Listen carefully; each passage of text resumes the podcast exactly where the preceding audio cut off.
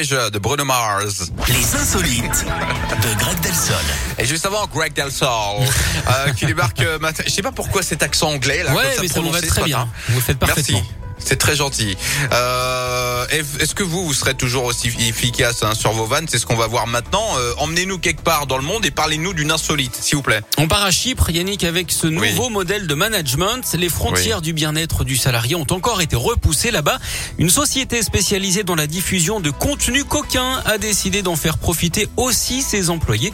Chaque jour, ils ont le droit à une pause plaisir d'une demi-heure. En clair, 30 minutes hein, où ils ont le droit de se livrer aux activités manuelles et solitaires pour se détendre. Alors, rien n'a été laissé au hasard, hein, comme Thierry qui allait danser le jerk. Tout se passe dans une capsule noire installée dans les bureaux. À l'intérieur, des accessoires, un casque de réalité virtuelle, un écran 4K et bien sûr une boîte de mouchoirs. L'entreprise veut garder ses non. talents et en faire venir de nouveaux, hein, si vous me passez l'expression.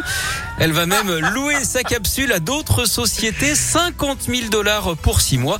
Dans les deux cas, il faut quand même avoir de sacrées réserves en liquide.